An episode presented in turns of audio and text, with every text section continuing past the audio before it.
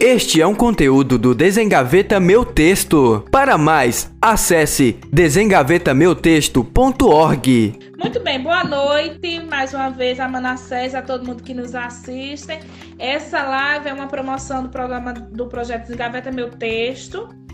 Para conhecer mais sobre Desengaveta Meu Texto, você vai lá, desengavetameutexto.org, conhece nosso projeto, que tem um apoio da Fundação Carlos Chagas e do Banco Itaú Social. A cada semana nós, nós trazemos alguém para debater conosco sobre educação.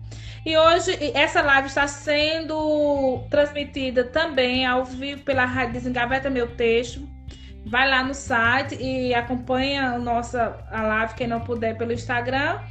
E sexta-feira estaremos disponibilizando o podcast dessa live de hoje, tá bom? Vocês podem fazer perguntas, anotem as perguntas aí que Hilton, o professor Hilton está nos acompanhando, ele vai anotando. Lembrando que teremos sorteio de dois livros do professor, esses livros serão sorteados no final da live. Para participar do sorteio, você tem que ser nosso seguidor lá no Instagram, desengavetameu.texto.org, é, desengaveta meu texto é o nosso Instagram você tem que seguir lá o nosso Instagram e marcar amigos. Fazendo isso, você já está participando do nosso sorteio, tá bom? No final, o Hilton trará pra gente quem serão os contemplados. Você recebe o livro em casa. Bora lá, o tema da live de hoje é o WhatsApp com possibilidade pedagógica, modos de fazer. O professor Moraes, é, Manassés Moraes Xavier, ele é Possui doutorado e pós-doutorando em andamento em Linguística pela Universidade Federal da Paraíba, mestrado em Linguagem e Ensino pela UFCG, especialização em Tecnologias Digitais da Educação pela UEPB, bacharelado em Comunicação Social pela UEPB também, graduado em Letras Língua Portuguesa pela UEPB. Ele, ele é professor adjunto 1 de Língua Portuguesa e Linguística da Unidade Acadêmica de Letras da UFCG, né, da, do Centro de Humanidades. É professor permanente do Programa de Pós-Graduação em Linguagem e Ensino da Universidade Federal de Campina Grande. É membro dos grupos de pesquisa Teorias da Linguagem e Ensino e Linguagem, Enunciação e Interação da UFPB. Desenvolve pesquisas tendo como referência teórico-metodológica estudos da teoria dialógica da linguagem, da linguística aplicada, da educomunicação e das teorias da comunicação e de jornalismo. Tem interesse por temas como formação, formação inicial e continuada de professores, discursos, tecnologias digitais e práticas educativas e educomunicativas, leitura, escrita nas linguísticas, redes sociais e gêneros jornalísticos ou midiáticos, em contextos e meios específicos de circulação e de interação social. Bora lá, Manassés, a primeira questão que eu quero discutir com você é sobre a, a sua pesquisa desenvolvida na área de, de tecnologias digitais. Você tem um livro este livro aqui, que é também este vai ser o livro que vai ser sorteado, intitulado WhatsApp impactando novas possibilidades de ensinar e de aprender em contexto acadêmico.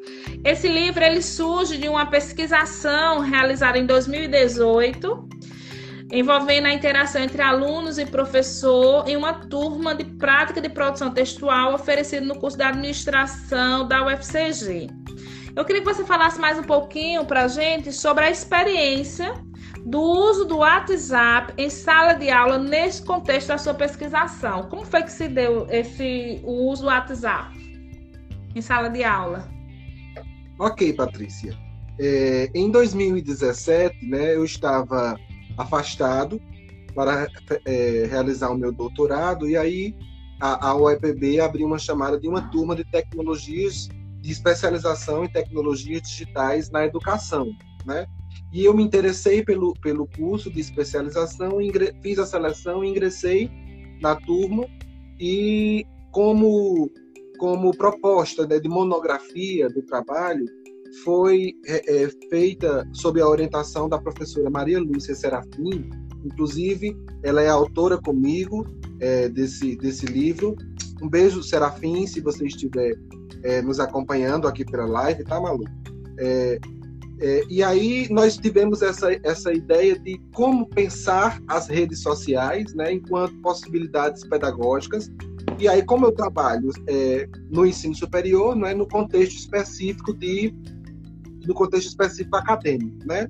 Então, em 2018.1, eu ministrei uma disciplina chamada Produção, Prática e Produção de Texto, né, no curso de Administração, e a ideia era justamente fazer uma discussão com os alunos a partir da ideia de como trabalhar o WhatsApp a partir da noção de um ecossistema comunicativo de aprendizagem. Então, a ideia inicial é pensar como as redes sociais, de modo geral, né, e como o WhatsApp, de modo particular, pode proporcionar né, uma atmosfera interativa, discursiva de aprendizagens, né, em naquele contexto, em, uma, em atividades que agregariam, né, as discussões empreendidas no cenário presencial de sala de aula.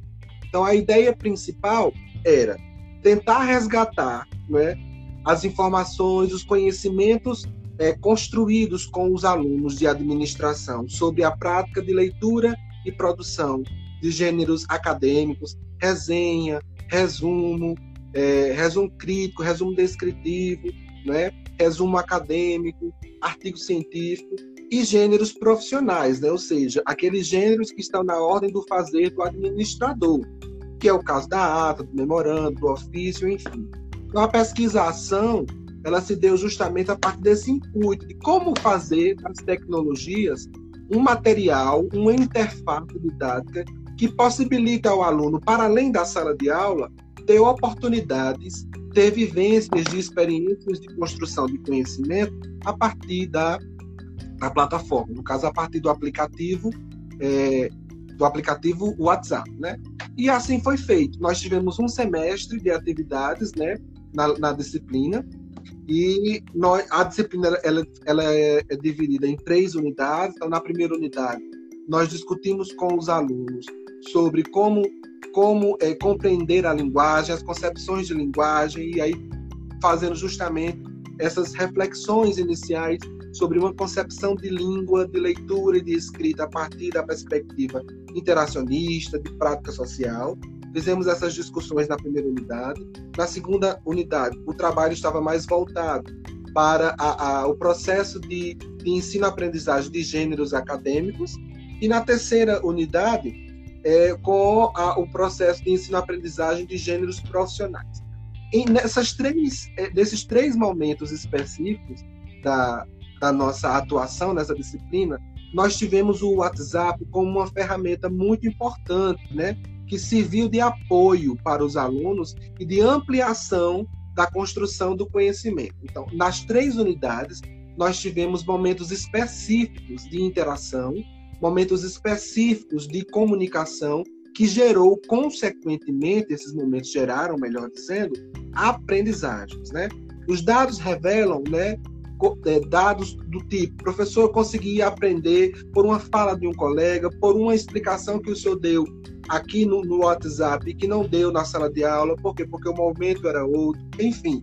O que a gente está tentando mostrar a partir do relato da experiência, dessa pesquisa à ação, é mostrar como as redes sociais, de modo geral e de, de modo particular o WhatsApp, estão aí impactando novos modos de se aprender, novos modos de se ensinar, né? E aí vale um destaque. Em 2018, nós não pensávamos, por exemplo, nessa questão da educação remota que estamos vivendo hoje. E hoje eu consigo ver, é, ver de modo mais incisivo, de modo mais impactante, a palavra impacto aí no título do livro não está por acaso, né? É, como é possível, né? E como é preciso, né?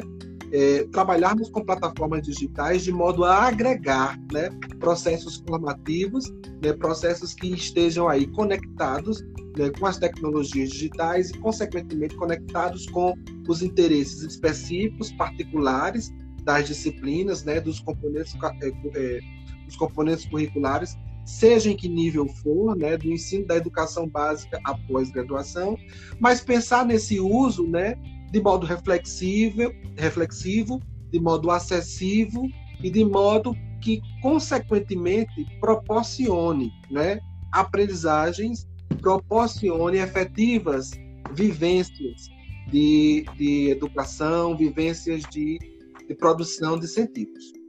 Então, em linhas gerais, a pesquisa que está relatada, né, que está compilada nesse livro, né, faz justamente menção a essa experiência que nós tivemos em 2018, né? Muito bem. É, o prefácio do seu livro ele é feito por, pelo professor Júlio César, né? Professor, para quem manda um abraço, tive a alegria de conhecer, de pagar uma disciplina com ele no, no mestrado. E Júlio César, no prefácio do seu livro, ele diz que os pedagogos do WhatsApp inaugura um canal através do qual os professores podem obter uma comunicação mais rápida e direta com os seus alunos, construindo ecossistemas comunicativos de aprendizagem. O que seriam esses ecossistemas de aprendizagem e como e quais são as possibilidades pedagógicas do uso do WhatsApp em sala de aula? principalmente nesse ensino remoto que estamos vivenciando nesse momento? Ok, para Patrícia, excelente pergunta. É, a resposta dessa pergunta vai ao encontro das minhas inquietações atuais, né, de projeto de pesquisa. Eu queria nesse momento da resposta tocar um pouquinho sobre redes sociais para depois fechar com o WhatsApp enquanto um fenômeno de rede social, né? As minhas, o meu projeto atual de pesquisa é um projeto que concebe as redes sociais a partir de duas perspectivas, né? A perspectiva a perspectiva de interação discursiva, né? Então eu vejo as redes sociais como um terreno fértil, produtivo para se observar como o discurso, né? Como as vozes são chamadas, como respostas são convocadas, né? A diversos enunciados que são proferidos aí a partir de diferentes campos da comunicação discursiva. Então, essa primeira perspectiva de enxergar a rede social é enxergar a rede social enquanto um ecossistema comunicativo de interação discursiva. E por que ecossistema? Então, para pensarmos em ecossistema, nós nos pautamos é, em dois estudiosos, né, Milton Santos, né, da geografia, e e também Martin Barbeiro, né? Martin Barbeiro da, da, da educomunicação, da educação e dos meios, da educação para os meios, né? Os dois é, é, estudiosos mostram que é preciso pensar né, as vivências sociais a partir da noção de ecossistema. E o que é um ecossistema? Um ecossistema é uma comunidade né, que reúne que reúne seres, né, que reúne pessoas, no nosso caso, seres humanos, pessoas cujo, cujos propósitos estão ali é, aproximados, né, cujas finalidades estão ali agrupadas, né, e promovem nesses ecossistemas, né, sistemas de sociabilidades, né. Se a gente parte, por exemplo, da noção cunhada por Martin Barbeiro, lá no livro dos, dos meios à mediação, né, nós verificamos que ele, que ele concebe a noção de ecossistema comunicativo, né, com formas específicas, né, de comunicação e de aquisição de saber, né, a partir de espaços tecnológicos que promove aí a possibilidade de circulação de indivíduos. Então, eu percebo que essas duas é, proposições, eu percebo que esses dois conceitos né, vão ao encontro da noção de redes sociais. Né?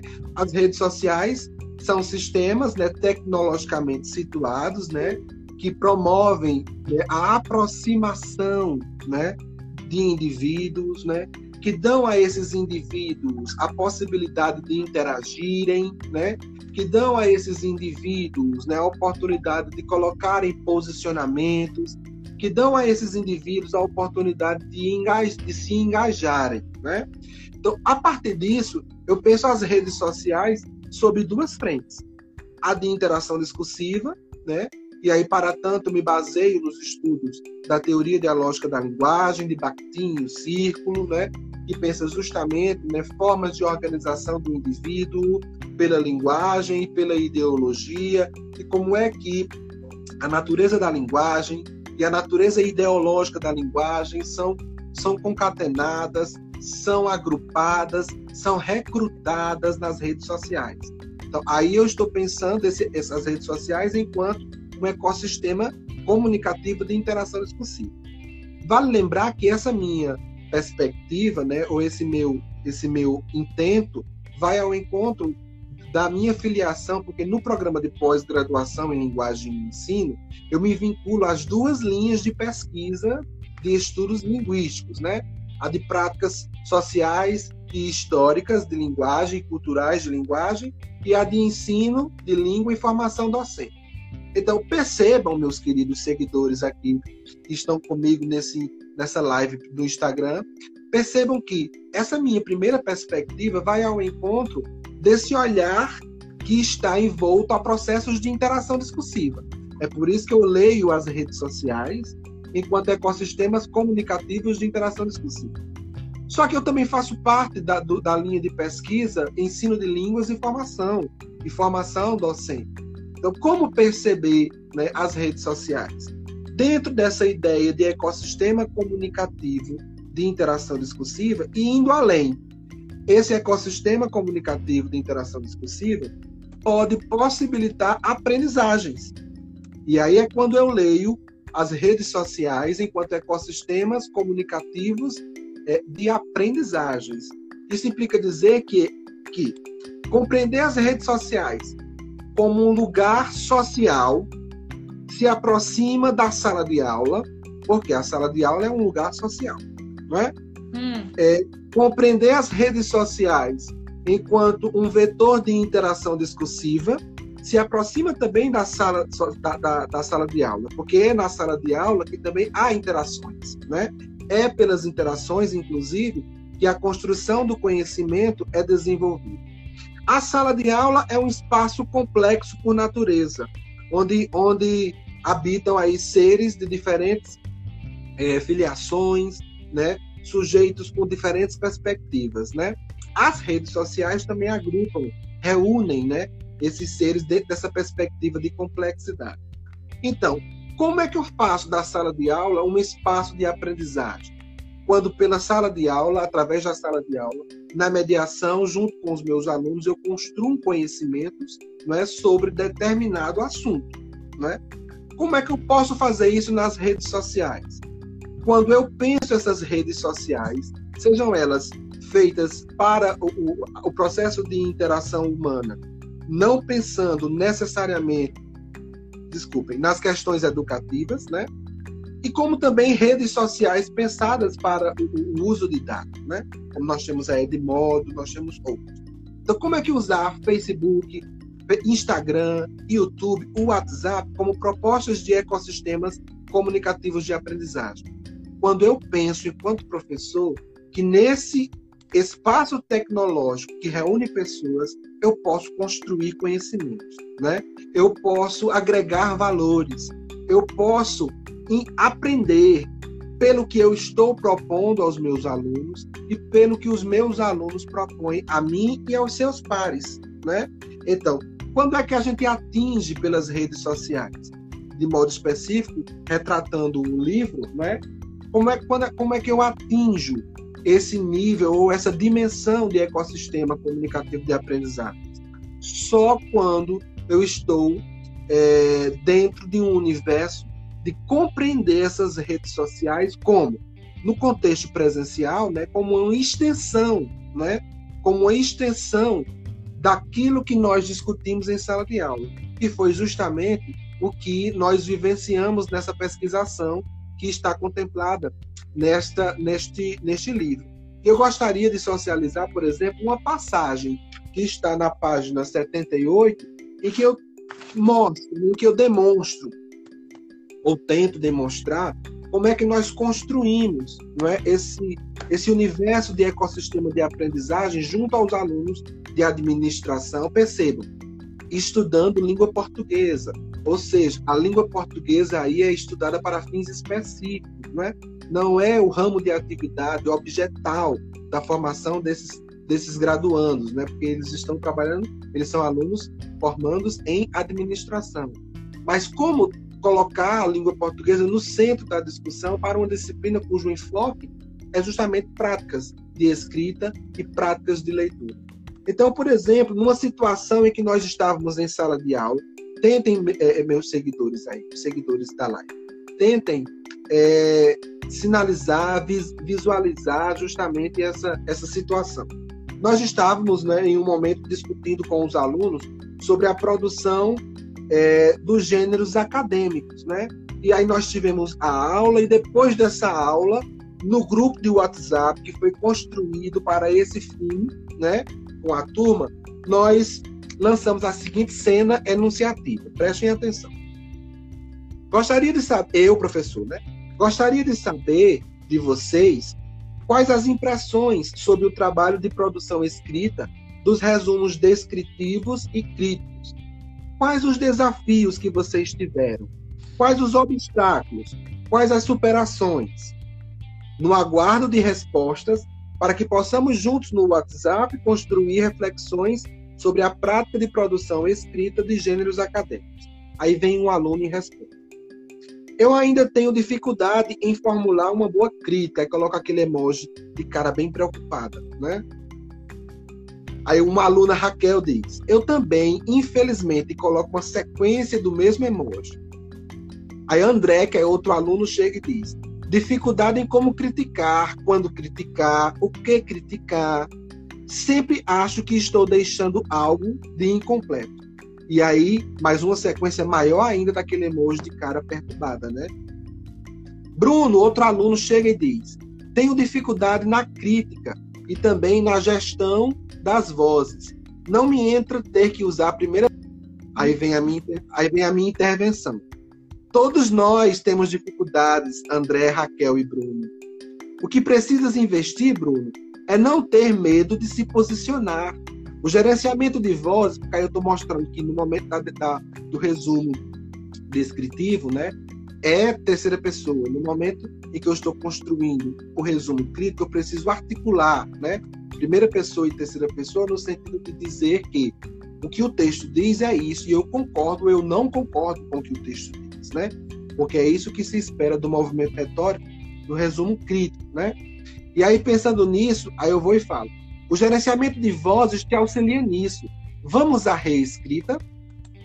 É, Raquel, e aí eu vou pontuando um, um por um. Raquel, tem um potencial, você tem um potencial enorme.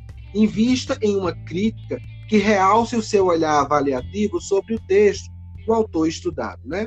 E aí a conversa se desenvolve.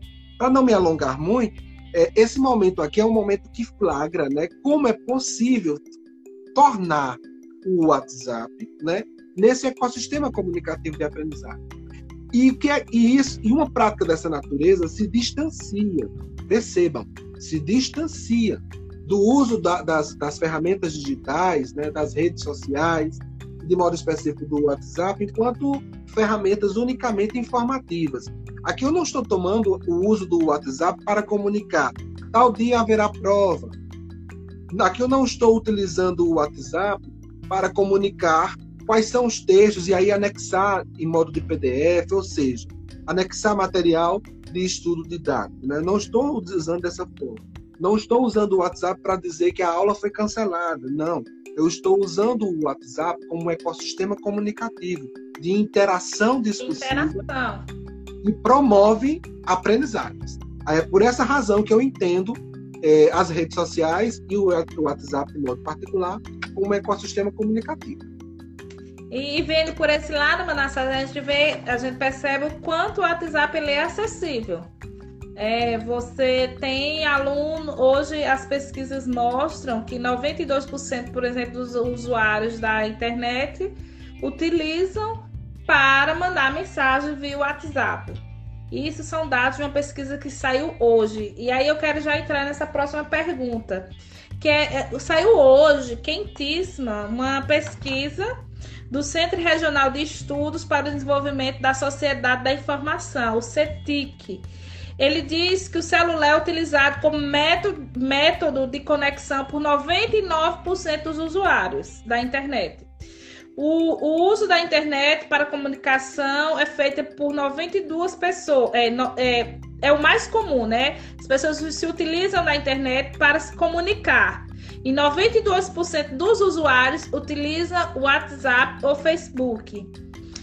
Em contrapartida, né, em, uma, em contraposição a essa pesquisa que sai hoje, nós temos, por exemplo, a legislação estadual 8.949 de 2009, que proíbe o uso de celular na sala de aula. E é, isso não é legislação apenas no estado da Paraíba. Vários outros estados, a gente sabe que não é permitido o uso de celular na sala de aula. E aí a minha pergunta é o seguinte: não há um contrassenso entre as pesquisas que mostram que a maioria dos usuários se conectam à rede exclusivamente por celulares e essas leis que proíbem o uso do celular na sala de aula, não, há, não está havendo aí um contrassenso entre o que diz a, a legislação e o que dizem as pesquisas sobre o uso do celular? Sim, eu concordo com você. Está sim havendo um contrassenso, né? Porque aí a perspectiva pregada, né, é a perspectiva de que a internet e as tecnologias podem ser vistas como como uma ação demoníaca. Vou usar essa, esse termo, né? demoníaca em função da possibilidade de práticas pedagógicas. No entanto, eu também percebo que há uma razão né, para que isso também ocorra, para que essa discussão exista. E essa, essa razão, Patrícia, ela se deriva pela, pela seguinte colocação, né?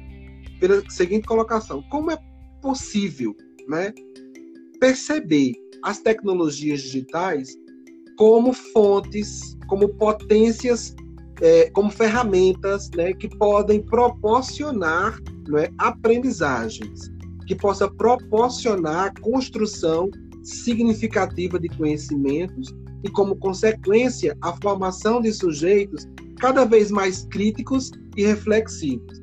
E isso, e isso a meu ver, deriva também do fato de que é, nós da educação, nós professores, quando utilizamos as tecnologias digitais, nós, de certo modo, estamos dando uma roupagem outra às tecnologias digitais, porque nós estamos fazendo algo que nasceu, vamos dizer assim, com os objetivos primórdios de comercialização, porque a internet surgiu é, com a primeira intenção de promover comércio, né, de promover aí discussões envolvendo questões de ordem tecnológicas, é, enfim. Mas assim, de modo particular, nós estamos tra tentando trazer para a cena da educação um uso didático dessas ferramentas tecnológicas.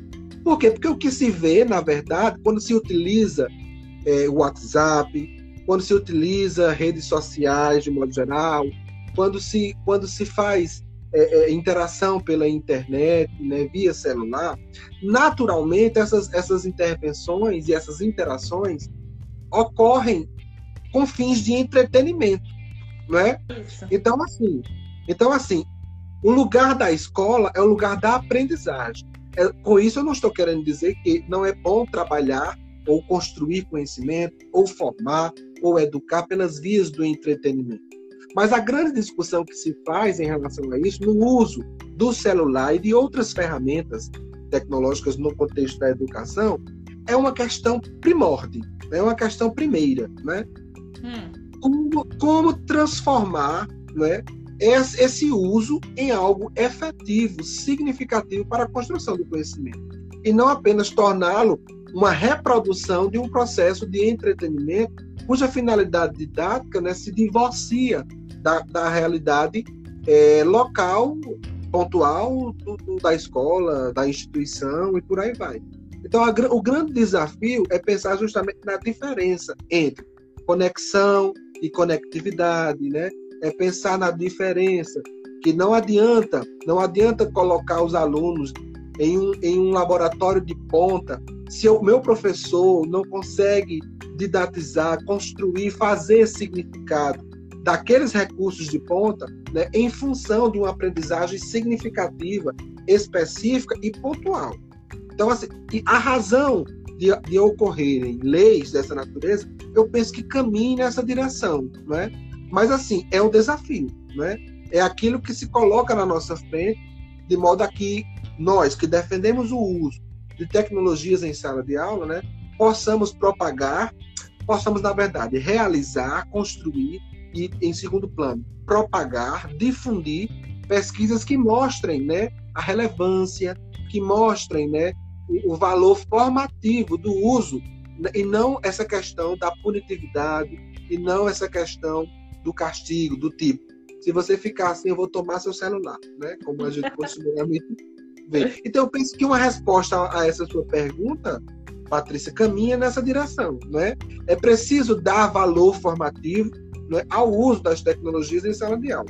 É por isso que eu defendo lá né, a ideia do ecossistema comunicativo. Eu não estou usando o WhatsApp apenas para dizer faça isso, eu estou dando um valor formativo, né? Eu estou dando justamente uma razão pela qual me faz usar a plataforma, me faz usar o site, me faz usar o aplicativo e por aí vai. Isso mesmo. E aqui a professora Lúcia Serafim, que está conosco. Um beijo, Lúcia. Lúcia também é autora do livro junto com Manassés. E, e Lúcia tem, coloca uma questão aqui. Somente no contexto da formação contínua, o professor vai encontrando sentido para usar e ser um agente de letramento. E, e sempre desemboca na formação do professor. Há, há muito medo ainda de, do professor é, utilizar o celular na sala de aula como instrumento de formação, como instrumento de trabalho, porque também há essa lacuna na formação, não sabe por onde começar, né? Não sabe como utilizar o celular na sala de aula, não sabe como usar o WhatsApp a seu favor na sala de aula. E você tem mostrado isso, né? Tanto você quanto Lúcia Serafim tem mostrado nesse livro aqui como utilizar o WhatsApp a seu favor, a favor do professor. E nesse tempo remoto, nesse ensino remoto, agora a gente está vendo quanto é necessário reaprender a utilizar o WhatsApp como um instrumento pedagógico mesmo.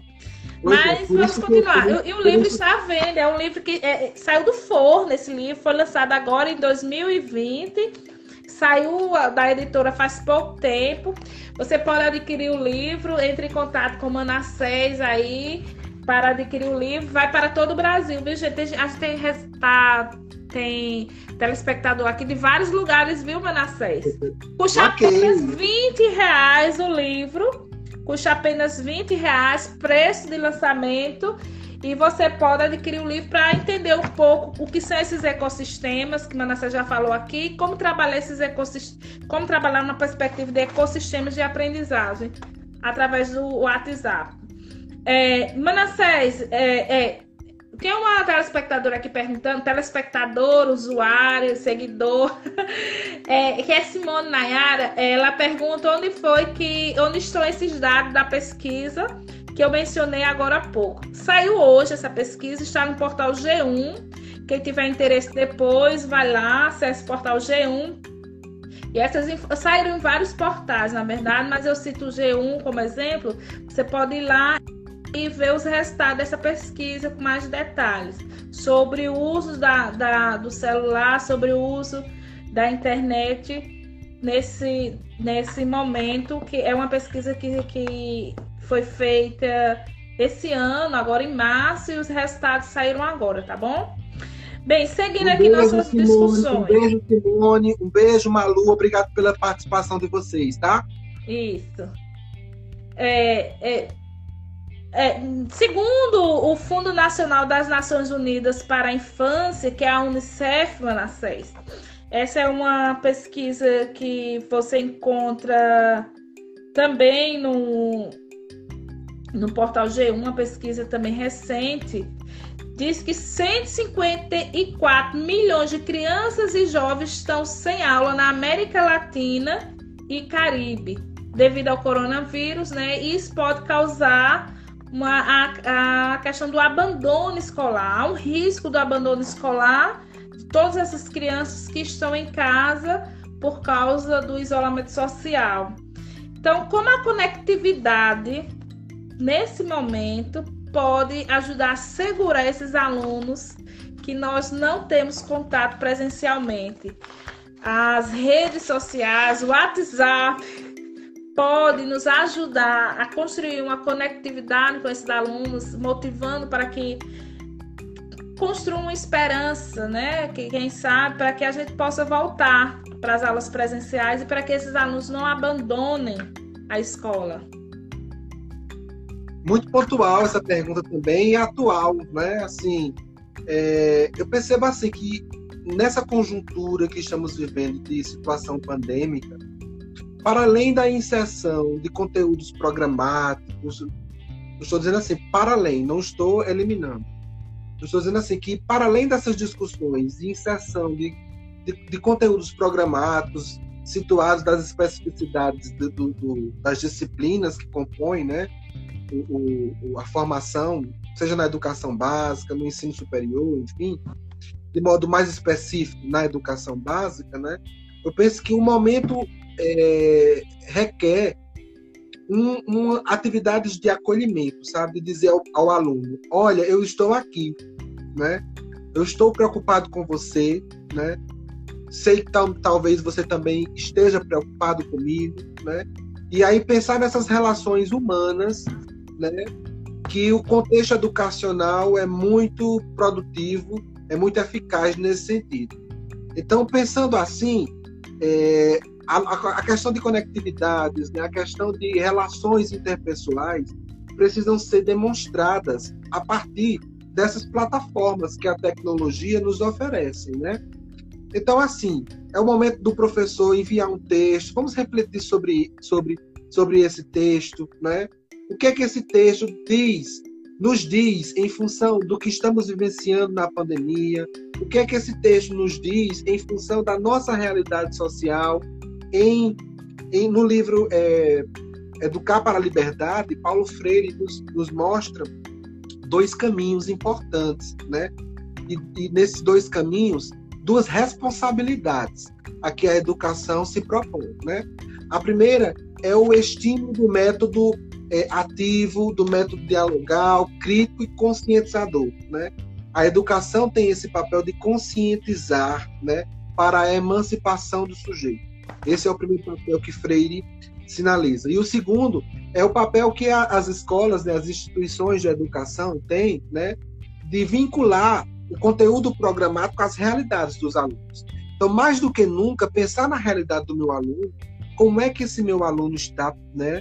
Também não, não, não deixando de reconhecer que as próprias discussões a respeito das tecnologias digitais, né, sinaliza uma outra discussão, que é a discussão da desigualdade social, porque nem todos os alunos têm acesso à tecnologia, né? nem todos os alunos têm uma internet boa, uma, um aparelho bom para se comunicar, uma conectividade do ponto de vista de conexão eficaz, né? Muitos estão ilhados né, em sítios né, que não têm é, esse, esse, esse, esse, esse reforço tecnológico que muitos têm, né? Então, assim, para além desse olhar, é preciso também reconhecer essas questões que a tecnologia, é, dentro de cenários educacionais e também de outros cenários, reforça, né, salienta. É preciso também reconhecer que meu aluno não tem acesso, ou nem todos os alunos têm acesso, ou a mesma quantidade de acesso, o mesmo modo, enfim. O que essa, na verdade, para finalizar essa minha resposta, o que a pandemia vem nos ensinar é que nós, enquanto professores, nós, enquanto sujeitos sociais, nós, enquanto alunos, né, precisamos mudar comportamentos, né? Precisamos nos adequar e essa adequação sugere que estejamos afinados a um discurso que tenha a alteridade, né, como uma válvula muito recorrente, né, como um lugar muito comum, né, da necessidade de, de olhar para o outro. Então, eu penso que esse é o momento dos professores estarem usando as redes sociais, as plataformas digitais que o sistema oferece, para não necessariamente trabalhar conteúdos específicos, mas para dar otimização a esses alunos no sentido de dizerem: eu estou aqui, vamos refletir. Né? É um Como acolhimento, é pode... né? Acolher. É um acolhimento. São, são políticas de interação social né, que digam ao outro: é preciso que a gente esteja juntos, né, dentro dessa, dessa, dessa, dessa epidemia, dessa pandemia que estamos vivenciando. Nós não podemos cruzar os braços, né? É, e aí, cruzar os braços aqui não vai ser o sinônimo de isolamento social. Não é isso que eu estou querendo dizer. Eu estou querendo dizer que nós precisamos aproveitar esse momento e otimizar, dizer ao nosso aluno que nós estamos aqui, né? E nós precisamos estar nos comunicando. Eu preciso ouvir quais são os desafios do meu aluno. O meu aluno precisa ouvir quais são os meus desafios, né? Quais são os meus obstáculos, as minhas superações. Enfim, eu acho que esse é o momento mais que oportuno para a gente reforçar a ideia de que as redes sociais, né, funcionam de fato como ecossistemas comunicativos de interação discursiva e de aprendizagens. É, eu acho que é exercitar a pedagogia do acolhimento agora no pelo WhatsApp. Não só de conteúdo, de transmissão de conteúdo. Nós aqui na Paraíba estamos trabalhando com eixos temáticos, por exemplo, com os alunos da rede estadual. Mas é mais do que isso, é esse acolhimento. Dizer, eu estou aqui, como é que você está? Como passou o dia? Né? Fala um pouco das, do que você sente, como está a interação com a sua família. É, é esse contato, dizer, estou aqui, é, ele é importantíssimo nesse momento, né? Não apenas como instrumento de, de, de conteúdo, de aprendizagem, mas para um bate-papo mesmo com os alunos, gar, garantindo a ele essa presença mesmo que virtual. Né? Isso. Bem, vou fazer aqui minha última pergunta, porque eu tenho muitas perguntas aqui. Eu vou abrir agora para o público. A, a, minha pergunta é uma observação que eu tenho feito. Essa observação eu fiz até na minha tese de doutorado, que é o seguinte: quem lida com o mundo virtual está navegando no mundo às sombras, né? Pois devido ao alcance da internet e a sua fácil acessibilidade, é quase impossível definir, definirmos o nosso auditório, ou seja, o nosso público. A gente não sabe quem está do outro lado da telinha, muitas vezes. Então, há uma dificuldade muito grande de a gente acompanhar a extensão do nosso discurso nas redes sociais. Então, nesse tempo de pandemia, temos recebido inúmeras mensagens do WhatsApp vazando a relação privada entre aluno e professor em contexto de aprendizagem. Quem nunca recebeu agora, nesse tempo de pandemia, algum vídeo, algum texto revelando as práticas privadas lá do contexto de ensino-aprendizagem entre aluno e professor.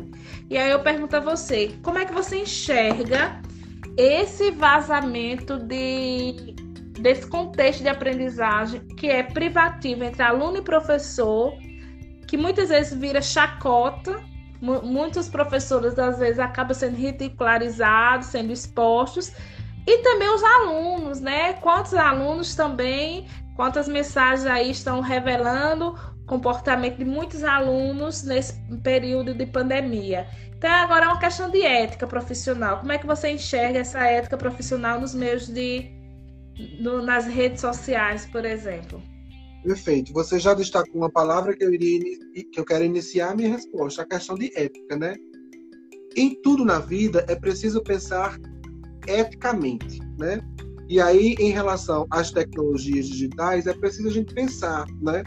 Nas vantagens e nas desvantagens, nos sabores, né? E nos dessabores, né? Que, que essa, essa realidade nos, nos possibilita, né? Ela nos possibilita expandir sentidos, possibilita ela nos possibilita alcançar horizontes, inclusive que do ponto de vista geográfico seria impossível, ela nos possibilita, ela tem todo tem todo esse aparato a nosso favor. No entanto, é preciso ter cautela, né? É preciso ter é preciso ter é, é, parcimônia, é preciso saber gerenciar, né? É preciso saber gerenciar como é possível lidar com essas questões, né? Porque são questões que de fato, né, é, expõe o outro, né? expõe o indivíduo. Então, assim, continuando a resposta, é preciso pensar justamente nessa questão de como lidar né, de modo de modo é, é, de modo em que você consiga ter essa noção né, de que o trabalho ele está ali sendo né, realizado, mas que é preciso também levar em consideração essas questões de ética, né? Então, assim, é pensar justamente né, que as redes sociais, que as tecnologias digitais, né, elas estão aí a favor, né, contribuindo para o progresso da humanidade, para o progresso da educação, mas é que é preciso também ver, ver essas questões a partir de um olhar político, né, de um olhar que preserve a sua identidade e que, consequentemente, preserve a identidade do outro, né? Uhum. Eu, minha nessa direção. Não sei se eu consegui responder ao seu questionamento. Não, é isso mesmo. Acho que nesse, nesse período todo. É, empatia é uma palavra da hora, né? É uma palavra do momento, se colocar no lugar do outro, né? O quanto eu gostaria de ver meu diálogo com meu aluno sendo divulgado, sendo espalhado pelas redes sociais, sem devido cuidado, né? Então é questão de empatia mesmo. Não sair compartilhando conversa de alunos com professores, as, aluno que às vezes xingam, que às vezes não compreende a situação, que às vezes desabafa.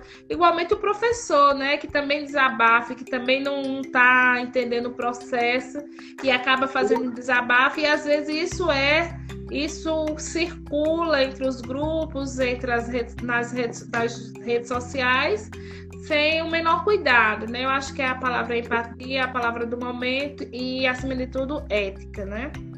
E preciso também né, alargar essa resposta, Patrícia Rosas, não apenas a questão relacionada à, à, à, à ética nas relações interpessoais, a todo o processo de, de relações interpessoais, não apenas aquelas atravessadas pelas tecnologias, mas de um modo geral, né? Na minha relação com o outro, de modo geral. Eu preciso respeitar o outro, eu preciso ser respeitado pelo outro, eu preciso respeitar a privacidade do outro e o outro respeitar a minha privacidade. Né? Isso mesmo. Caminha nessa direção. Muito bem.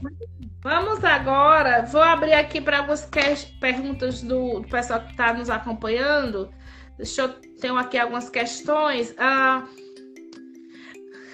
a Thaís a Thaís pergunta, Manassés, se o, na sua concepção o WhatsApp é um suporte ou um gênero, ou se ele pode assumir essas duas possibilidades. Bom, é, nessa minha pesquisa, é, eu, eu, eu tomo o WhatsApp né, a partir dessas duas perspectivas, né?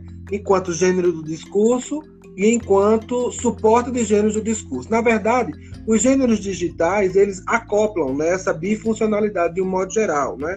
Porque pelos recursos tecnológicos é, é possível, a partir da interação humana, né, nós utilizarmos recursos diversos, dentre eles, né, a hospedagens de outros gêneros e por aí vai. Mas o meu raciocínio ele parte da seguinte questão: vai ao encontro do que Bakhtin prega a respeito da relação de gêneros. Né? Onde é que há gêneros? Há gêneros onde há modos de atuação social. Né?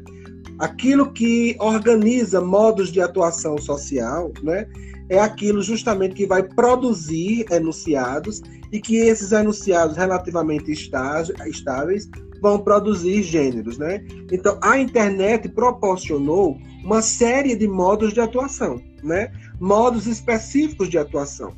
Então, quando eu parto do princípio de que existe um modo particular para eu interagir discursivamente, socialmente, a partir do Instagram, por exemplo, né? Tivemos no início dessa live um certo probleminha técnico, mas também um certo probleminha na ordem do próprio da própria utilização da, da ferramenta enquanto um suporte, enquanto um meio, melhor dizendo, de, de promoção de interação discursiva. Então, quando eu penso, por exemplo, quando eu estou interagindo pelo WhatsApp e nessa interação eu estou comunicando algo, eu estou escrevendo um, algo dentro de um suporte que é um suporte arquitetonicamente é, bem estipulado e que me faz reconhecer a estrutura dele, né? Ou seja, como é que ele se organiza, eu estou diante de um gênero. Então isso eu não posso de forma nenhuma deixar de reconhecer, porque vai ao encontro da perspectiva de que gêneros são modos de atuação. Então existem modos particulares e específicos de interação no WhatsApp, de interação em uma reportagem, de interação é, é, em, outro, em outro gênero. Né? Então, por essa razão, eu concebo o WhatsApp enquanto um gênero discursivo. Ele agrega esse olhar que é particular no âmbito das interações via tecnologias. Por um outro lado, né, esse modo de atuação, a partir dos recursos tecnológicos, né, ele possibilita o trânsito de outros gêneros. Né? Portanto, ele é suporte também. Então, eu não estou deixando de reconhecer nenhum e nem outra. Eu Isso. estou vendo aquilo que até que nível eu posso compreender enquanto suporte e até que nível eu posso compreender enquanto gênero. Por isso que na própria pesquisa no livro, tem uma parte né, em que nós discutimos né, essa bifuncionalidade do WhatsApp. Isso mesmo. Deixa eu fazer uma pergunta aqui de Isabelle. Isabelle pergunta como é possível desenvolver o letramento digital diante da resistência dos professores mais tradicionais. Primeiro, pensar que letramento digital né, é uma necessidade. Sobretudo, esse sujeito, que é um sujeito professor, ele exerce práticas letradas. Né? Quando? Quando vai ao supermercado e faz, por exemplo, uma atividade de compra em um cartão de crédito. Quando vai a um banco quando vai a um banco é, e faz operações bancárias a partir de caixas eletrônicos. Então, assim, é preciso primeiro saber o que é que motiva esse professor não reconhecer a existência de letramentos digitais, enquanto, enquanto práticas efetivas de linguagem. Isso. Essa é a primeira colocação, né? Então, todo professor precisa compreender que o letramento digital é uma realidade e, para além de uma realidade, é uma necessidade que precisa, que precisa ser incorporada às práticas, às práticas educacionais. E eu vou além. Na verdade, os alunos já chegam à sala de aula com muitas práticas de letramento digital que faz com que o professor, inclusive, pare. Nossa, é assim que faz? Eu não sabia. Então, assim, o professor também não é obrigado a saber tudo. Mas eu penso que ele seja, pelo menos, né, motivado a reconhecer a necessidade de práticas de letramento digital na sala de aula. E aí ele precisa, né, de certo modo, ele próprio ter essa consciência para, de modo consequente, é, colocar isso em suas práticas, seja em um nível baixo, seja em um nível moderado, ou seja em um nível avançado. No entanto, é preciso levar e ter essa, essa consideração. Então, eu penso que hoje, em 2021, aliás, 2020, praticamente entender que o professor está se resistindo, está resistindo, melhor dizendo, né, a, a, a inserção de práticas letradas e multiletradas no universo educacional é um professor que, a meu ver, está andando para trás, né? não está sendo compatível né, ao, ao, seu, ao seu tempo, né, ao seu sistema. Com isso, é um eu não estou também. Volta, né, com isso, eu não Oi? É um caminho sem volta, não tem. É um caminho como... sem volta. Não tem Com como. isso, eu não estou querendo colocar aqui esses professores que porventura existem em um, em um crucifixo. Né? Não estou querendo crucificar esses professores. Pelo contrário, as minhas palavras agora é de motivação. Né? A que eles possam, a partir de agora, no seu ritmo. Lembrando, você, enquanto professor, não é obrigado a saber de tudo principalmente se você é um professor né, que foi formado, que foi gerado em uma geração em que as tecnologias não estavam ali muito presentes. Né? Isso é compreensível. O que não é compreensível é eu cruzar os braços e, e privar os meus alunos né, de experiências que evoquem o letramento digital. Eu penso por essa linha de raciocínio. Isso, muito bem. Eu também concordo é um caminho sem volta. O letramento digital é um caminho sem volta. Eu já dizia, eu fazia ainda o mestrado, quando o professor Xavier, é uma das pessoas que estuda da UFPE, ele estuda o letramento digital, e ele dizia, eu acho que na época, isso em 2009 ainda, ainda existia uma resistência com relação ao letramento digital, e ele dizia daqui a alguns anos vai ser um caminho inevitável. Não, não, não podemos trilhar outro caminho que não seja do letramento digital. A resistência aí, casando... existe, mas vai ser um caminho que não podemos negar mais. E nós já estamos vivendo isso hoje. A, pandemia nos ensinou isso, né? A pandemia Pronto, está. É isso que eu iria destacar. É isso que eu iria destacar. Nesse contexto pandêmico, cada vez mais nos mostra né, essa necessidade de incorporarmos práticas remotas, né, atravessadas pelas tecnologias, porque nós não sabemos como teremos o cenário a partir de agora. Eu penso que, num contexto de um ano, um ano e meio, nós não poderemos ter salas com 50, com 60 alunos né, aglomerados ali, enquanto não tivermos um olhar mais específico e um, um vetor de, de maior é, de maior é, é, funcionalidade que possa coibir né, a propagação desse vírus, eu penso que não pensar em letramento digital é não pensar em processos de ensino-aprendizagem. Muito bem, verdade. Bem, eu, eu, tenho várias perguntas aqui, mas eu tenho. A gente precisa ir, se encaminhar para o nosso encerramento. Eu quero fazer aqui a pergunta do professor Luiz Dantas. Um grande abraço à professora Luiz Dantas. A Luiz, você é sua, Luiz. De que modo no WhatsApp a oralidade desa, desestabiliza a imagem? De que modo a oralidade desestabiliza a imagem? Em que sentido ele gostaria de falar essa pergunta? Eu estou aqui com ele aqui no, no, no, no WhatsApp, vou pedir para ele melhorar essa pergunta que eu não entendi, não. Como é que a oralidade desestabiliza a imagem? Sim. Em que sentido, assim? Eu não, eu, eu, não compreendi a pergunta, mas eu, deixa eu ver se a Luísa ele, ele se posiciona aí. Vamos para um outro, vamos para uma outra pergunta. Pra, enquanto, a, enquanto a Luísa coloca aí, refaz a questão, vamos para uma outra questão aqui. É, é, é, na verdade, da professora Maraísa, não é nenhuma pergunta, mas é um comentário. Ela disse que o WhatsApp tem sido fundamental porque muitos alunos não dominam outras plataformas eu acho que eu entendi a pergunta de Aloysio agora, né? Ele tá, eu acho que ele está querendo questionar como é que a oralidade, um áudio, por exemplo, no WhatsApp, né? Vai substituir a, a imagem, a presença. Eu acho que em contextos de ensino-aprendizagem. Como é que um áudio funciona mais do que o professor com o aluno numa relação face a face? Não sei se é isso que ele quer dizer. Bem, eu quero dizer que são modalidades específicas de uso da língua e que, por serem modalidades específicas de uso da língua, requerem também condições específicas, né? Eu penso que o recurso, por exemplo, que o WhatsApp apresenta, de gravação de áudio, né?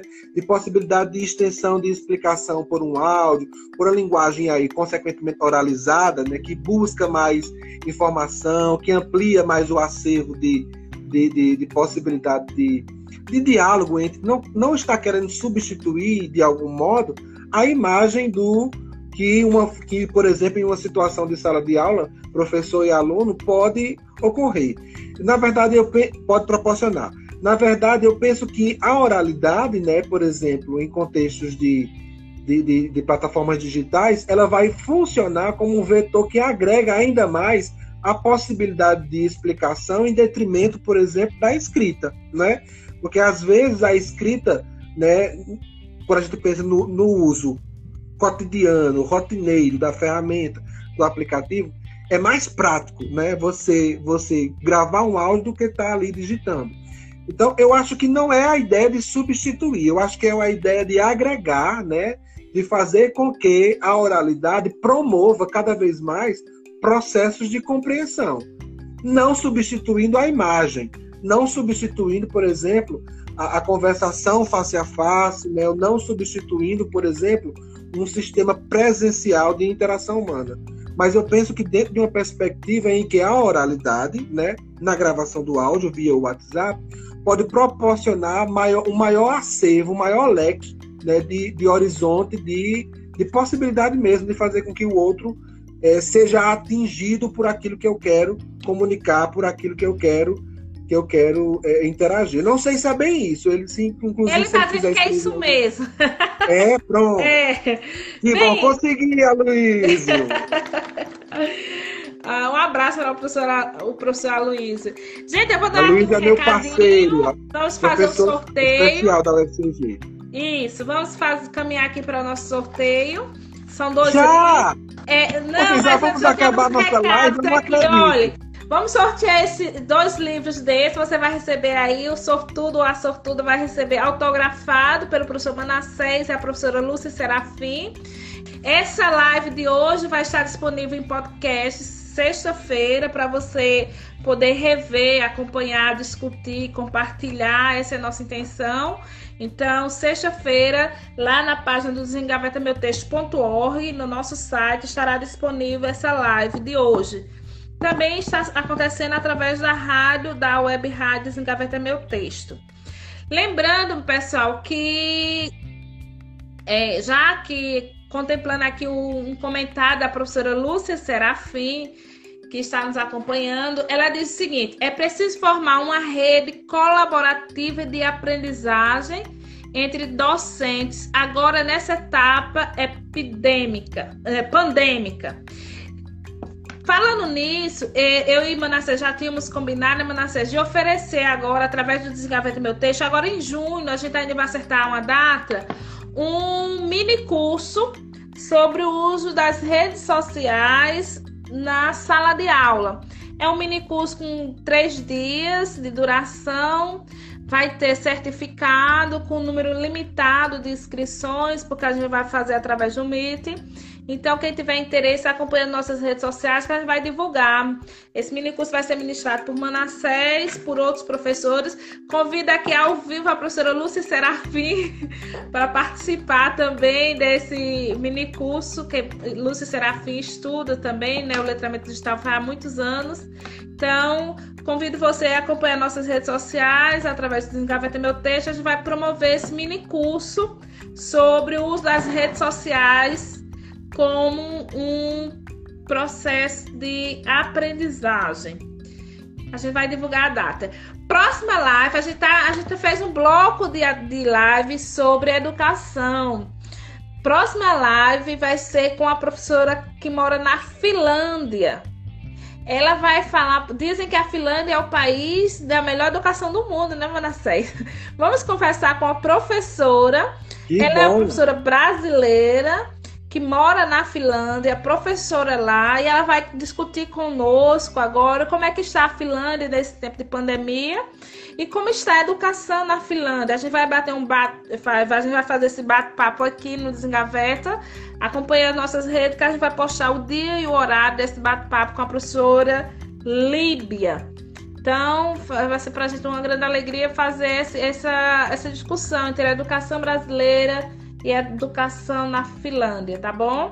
E Manassés, desde já eu agradeço por essa live, muito boa, assim, maravilhosos os comentários aqui. A sua pessoa são muitos, porque o pessoal está se tendo contemplado, né? Muita gente dando exemplo aqui. Na minha sala de aula está acontecendo assim, né?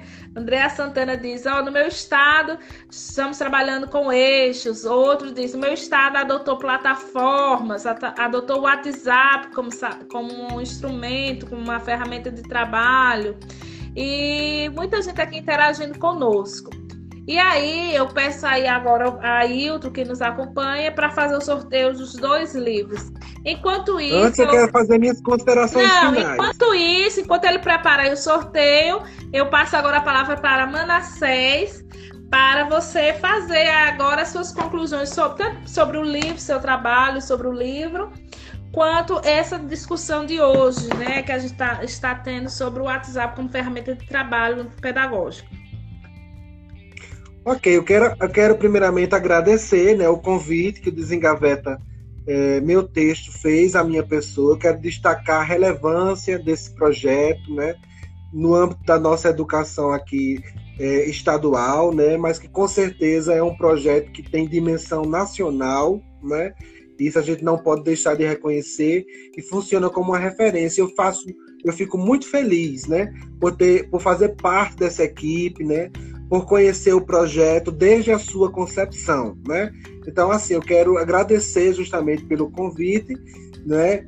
E dizer que foi um prazer estar nessa noite de 26 de maio de 2020 com vocês, né? Nessa situação em que nós precisamos é, ter sabedoria, né? Nessa situação em que nós estamos vivenciando, em que nós precisamos ter calma, né? E lives como essas como essa nos, nos oferece né, esse momento de aprendizagem. Né? Eu penso que essas lives funcionam como, como verdadeiros ecossistemas comunicativos de interação discursiva e de aprendizagem né, que nos proporcionam momentos singulares de formação. Né? O quanto eu aprendi com vocês, né, vendo aí os comentários, lendo os comentários, né, enfim. Eu quero pedir desculpas né, pela, pela, pelas pelas incompatibilidades técnicas que tivemos, né? Então nós já estamos aí há mais de 22 horas, né? Ou seja, 10 horas e 4 minutos nós estamos aí com seguidores online, né? Isso implica dizer que que a live foi produtiva, né? Engajou, né? Provocou, né? Trouxe compreensões e provocações. Né? Então eu quero pedir desculpas por esse atraso no início mas pelo por um outro lado, né, nos fez ficar mais um pouquinho juntos até mais tarde, né? Enfim, eu quero agradecer, tá certo? Pelos seguidores, eu tô vendo familiares meus de Natal, de São Paulo, né? Pessoas da minha família que estão acompanhando a live, ex-alunos, alunos, professores, né? Pessoas Mas não tem ex-alunos, tem fã-clube, vale salientar. é verdade, é verdade.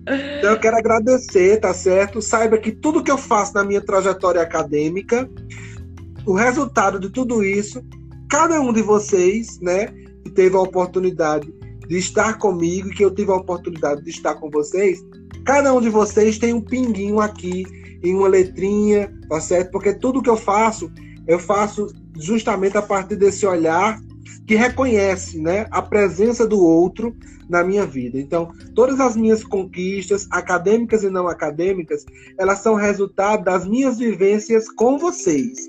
Então, saiba que, apesar de distantes, nós estamos sempre conectados, nós estamos sempre juntos. Então, nessas minhas considerações finais, eu quero agradecer né, a participação, quero me colocar à disposição para quaisquer dúvidas, tá certo? Quero dizer que, enquanto professor da UFCG, nós somos uma instituição aberta ao diálogo, tá certo? Alunos, ex-alunos, não se intriguem da UFCG, né? Compareçam ao UFCG, vão tomar um cafezinho comigo, com a Luísio, enfim, tá certo? É um prazer, é um prazer enorme ter tido a companhia de vocês. Amo muito vocês. Continuem investindo na formação profissional na formação acadêmica e principalmente na formação humana, né? Esse é o caminho, pessoal. Quero muito agradecer a Patrícia mais uma vez pelo convite, a parceria a Malu Serafim, né? Nesse, nesse projeto, nessa empreitada que hoje nós apresentamos é, na forma de, de livro, né, esse nosso empreendimento acadêmico de pesquisação. Quero dizer que, que foi um prazer e meu muito, muito, muito obrigado, tá certo? E por favor, se cuidem, se cuidem, fiquem em casa. E se precisar saírem, usem a máscara, porque usar a máscara salva. Muito bem. Eu que agradeço ao professor Manassés, a parceria de sempre. Nós temos muitas parcerias juntos do tempo da graduação. Temos, a gente tem que fazer um livro né, das nossas histórias acadêmicas. Verdade. Das nossas aventuras acadêmicas.